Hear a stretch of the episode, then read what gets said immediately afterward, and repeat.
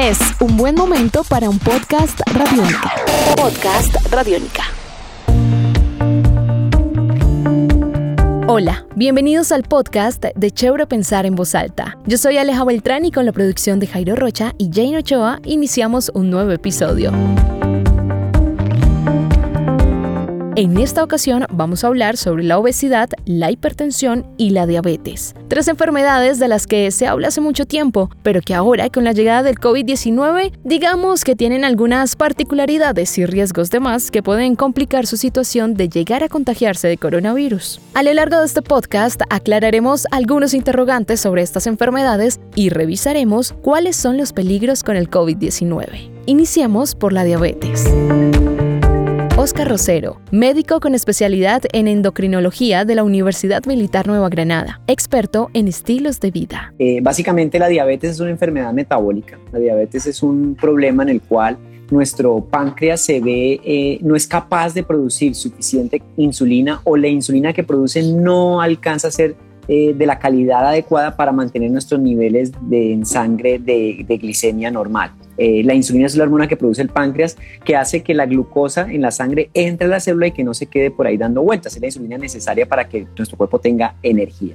En algunas personas, usualmente cuando tienen sobrepeso, malos hábitos de vida, sedentarismo o historia familiar, esa enfermedad aparece usualmente después de los 30 o los 40 años y se caracteriza por niveles elevados en sangre, de azúcar, de azúcar en sangre. Entonces la diabetes es una enfermedad metabólica es una enfermedad derivada del problema en el páncreas de producir una buena insulina que conlleva a un nivel de azúcar en sangre elevado. Entonces, acá empezamos a entender un poco mejor qué es lo que pasa con las personas que sufren de diabetes. A esto se le suma que la enfermedad hace que su sistema inmunológico no funcione como debería funcionar. Pero antes de hablar de la relación que tiene con el COVID-19, hay que poner sobre la mesa a quienes aún no son diabéticos, es decir, a los prediabéticos. ¿Qué pasa en este caso puntual? Lo importante es que hay algunos pacientes que no caen dentro de la clasificación de diabetes, pero que tampoco tienen su valor de azúcar normal y esos son los que se encuentran en ese punto intermedio. Entonces, son las personas que tienen un, examen en, ayunas de glicemia entre 100 y 126 o después de una carga de, glucosa entre 140 y 200. Son ese grupo de pacientes, de personas que no alcanzan a hacer, que estar con diabetes, pero que ya tienen la glicemia alterada o en ayunas o post desayuno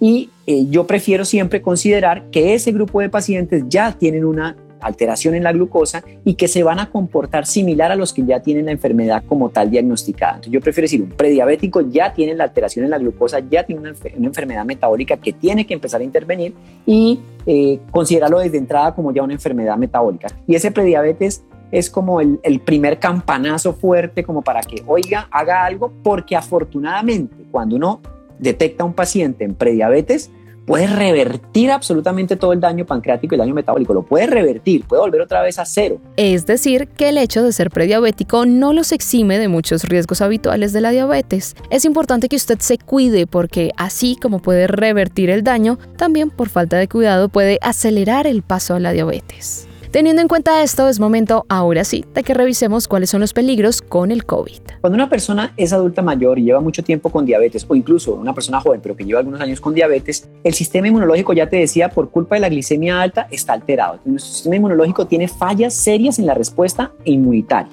En segundo lugar, la diabetes produce unas sustancias que se llaman productos avanzados de la glicosilación, un nombre raro y enredado, pero que lo que hacen esos productos avanzados de la glicosilación es un daño a nivel de las paredes de las arterias y de las venas y produce un estado inflamatorio crónico sistémico. Entonces, una persona con glicemia alta tiene las, las paredes arteriales dañadas, susceptibles a que un proceso inflamatorio las termine de deteriorar. Y si nos damos cuenta, lo que nos afecta mucho del COVID no es tanto el COVID, sino la respuesta inmunológica al COVID. Y si tengo mi sistema vascular deteriorado, ya inflamado, las paredes de las arterias están deterioradas, están inflamadas, pues una respuesta inmunológica va a ser, va a tapar la circulación pulmonar, va a tapar la circulación renal, falla renal, falla orgánica múltiple, falla multisistémica. Entonces, claramente la diabetes es una complicación muy, muy seria, o sea, complica muy seriamente el COVID. Ahora, viene la pregunta y bueno, yo tengo diabetes, o sea, estoy condenado si me llega a dar. No, también tiene que ver con cómo es mi alimentación en este momento. Seguramente, si usted sufre de alguna de estas enfermedades, sabe que la alimentación es fundamental y ya se va dando cuenta que no es ganas de molestar de quienes lo rodean, es una realidad frente a estas enfermedades. Y relacionado al tema de la alimentación, encontramos la obesidad. Resulta que cuando uno llega a sobrepeso, obesidad, y ojo con esto, por favor, nadie llega a obesidad alimentándose con comida de verdad, con la comida de nuestros campos. Nadie. ¿Qué es lo que nos lleva? Alimentos que se llaman o que están categorizados como ultraprocesados, que son los que se convirtieron en nuestra canasta básica. Son alimentos cargados de azúcar, grasas vegetales hidrogenadas, colorantes artificiales, muchos de ellos derivados del petróleo, acentuadores de sabor, entonces, tenemos ese contexto, todo ese contexto de alimentos que vienen con sustancias proinflamatorias. O sea, una persona con sobrepeso siempre tiene inflamación. Y clínicamente lo podemos evidenciar. Se le inflamaron los tobillos, tienen cansancio, tienen mal sueño, ah, se les cae el cabello, eh, tienen muchos síntomas de inflamación y cargan con esa inflamación todo el tiempo. Esa inflamación, como te digo, el COVID inflama, pero si además tengo inflamación ya de por sí en mi cuerpo va a ser peor. A esta explicación se le suma que las personas que sufren de obesidad normalmente también tienen problemas de hipertensión, prediabetes o son diabéticos y problemas respiratorios. Pero entonces vamos al punto. ¿Qué podría pasar en caso de salir positivos en COVID-19?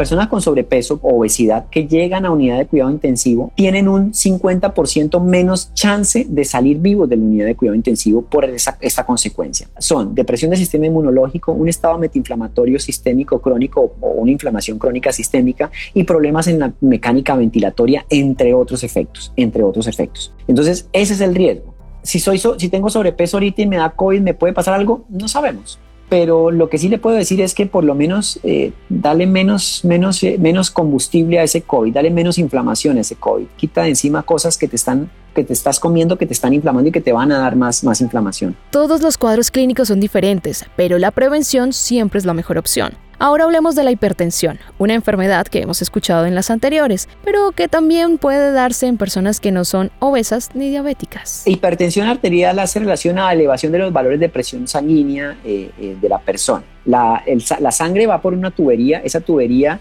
normalmente es una tubería elástica que según las necesidades del cuerpo, si hago ejercicio, si estoy estresado, ya se, estira y se contrae, se estira y se contrae, y hay que mantener cierta presión en esa tubería. Si la presión baja, entonces el caso, por ejemplo, si baja la presión en el cerebro, pues no me llega sangre, entonces me va a dar mareo, o si la presión es muy alta, se puede reventar. Los pasos de las arterias son, son eh, distensibles y según ellas se adaptan a la presión. Cuando yo tengo una mala alimentación, cuando voy envejeciendo, cuando tengo obesidad, cuando tengo diabetes, esas paredes de esas arterias se van volviendo rígidas como las paredes, del, como, los, como los tubos de la casa. En caso de que necesite un bombeo más fuerte, esos tubos son tan rígidos que se van a reventar. Entonces, el problema de la hipertensión arterial es que esas paredes son tan duras que cuando hay bombeo hay microsangrados y el endotelio es como el enchape de las, de las, el enchape de las, de las arterias. Pero cuando yo tengo mucha presión, tanta presión tumba el enchape y al tumbar el enchape queda el cemento expuesto y ese cemento se le va a pegar la lama, se va a ver sucio y cada vez que llegue algo se va a pegar y va a tapar la circulación. Entonces la hipertensión arterial es una condición que la causa número uno, ojo, la causa número uno de hipertensión arterial que se llama esencial es el sobrepeso, la obesidad y los malos hábitos de alimentación y el sedentarismo. Luego viene la, la, asociada al envejecimiento y es que la tubería se me va envejeciendo, pero aparece después de los 70 años y usualmente es mucho más benigna que la que aparece en la etapa de jóvenes por sobrepeso, obesidad eh, sedentarismo eh, y malos hábitos de alimentación. ¿Y cuál es su relación con el COVID-19? Que la población que tenía hipertensión también tenía más riesgo de complicaciones por COVID y tiene que ver por esto del flujo sanguíneo, las dificultades en controlar el flujo sanguíneo para responder a una infección. Ahora, otro puede ser que es que las personas mayores tienen más hipertensión y por eso la asociación, ¿no? Entonces parece ser que es una asociación o por ser mayor o por ser sobrepeso, por ser persona con diabetes va a tener hipertensión más que la hipertensión como un factor aislado. Se hablaba de algunos medicamentos que pudiesen afectar, que los inhibidores de enzima conversidora, de los ARA, son medicamentos que podían tener algún efecto negativo dentro del, del, COVID, pero ya se sabe hoy que no, que no hay ningún problema, o sea, que no son los medicamentos ni que tampoco van a ayudar, pero tampoco van a complicar.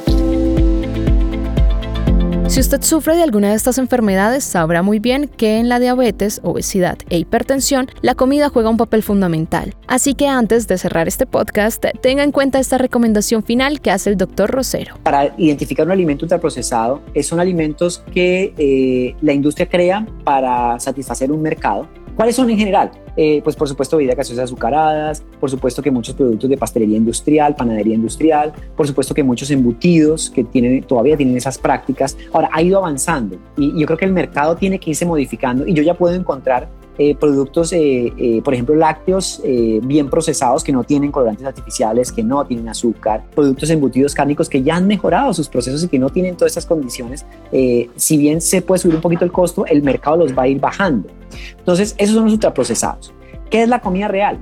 Pues lo que tenemos en las plazas de mercado. Además, apoyamos a nuestro campesino eh, eh, insisto, no le tenga miedo a un banano, no le tenga miedo a un plátano, no le tenga miedo a una libra de arroz, no le tenga miedo a una papa. Ahí no está el problema. El problema está en el paquete de galletas, en el jugo de cajita y todas estas cosas que definitivamente no son buenas. Con este podcast queda claro que las personas que sufren de estas enfermedades de base tienen más riesgo de tener complicaciones de llegarse a contagiar de COVID-19. Pero esto tampoco quiere decir que todas las personas vayan a morir. Recuerden que todos los cuerpos son diferentes. Lo que sí es cierto es que deben tener mayor cuidado y ser muy estrictos con sus medidas de bioseguridad, además de continuar con sus medicamentos y cuidar muchísimo su alimentación. Así llegamos al final de este podcast sobre la obesidad, la hipertensión y la diabetes. Tres enfermedades de las que hace mucho tiempo hablamos, pero que ahora con la llegada del COVID-19 tienen algunas particularidades. Si quieren dejarnos sus comentarios sobre este nuevo episodio, estaremos muy pendientes en Twitter. Recuerden poner el arroba radiónica y el numeral chévere pensar en voz alta. También los invitamos a escuchar todas las series de podcast que tiene Radiónica. Las encuentran en nuestra página web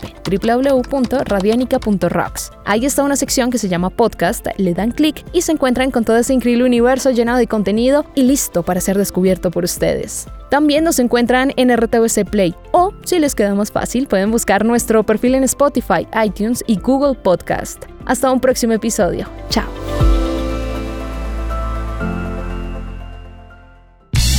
Nuestros podcasts están en radionica.rocks, en iTunes, en RTVC Play y en nuestra app Radionica para Android y iPhone. Podcast Radionica.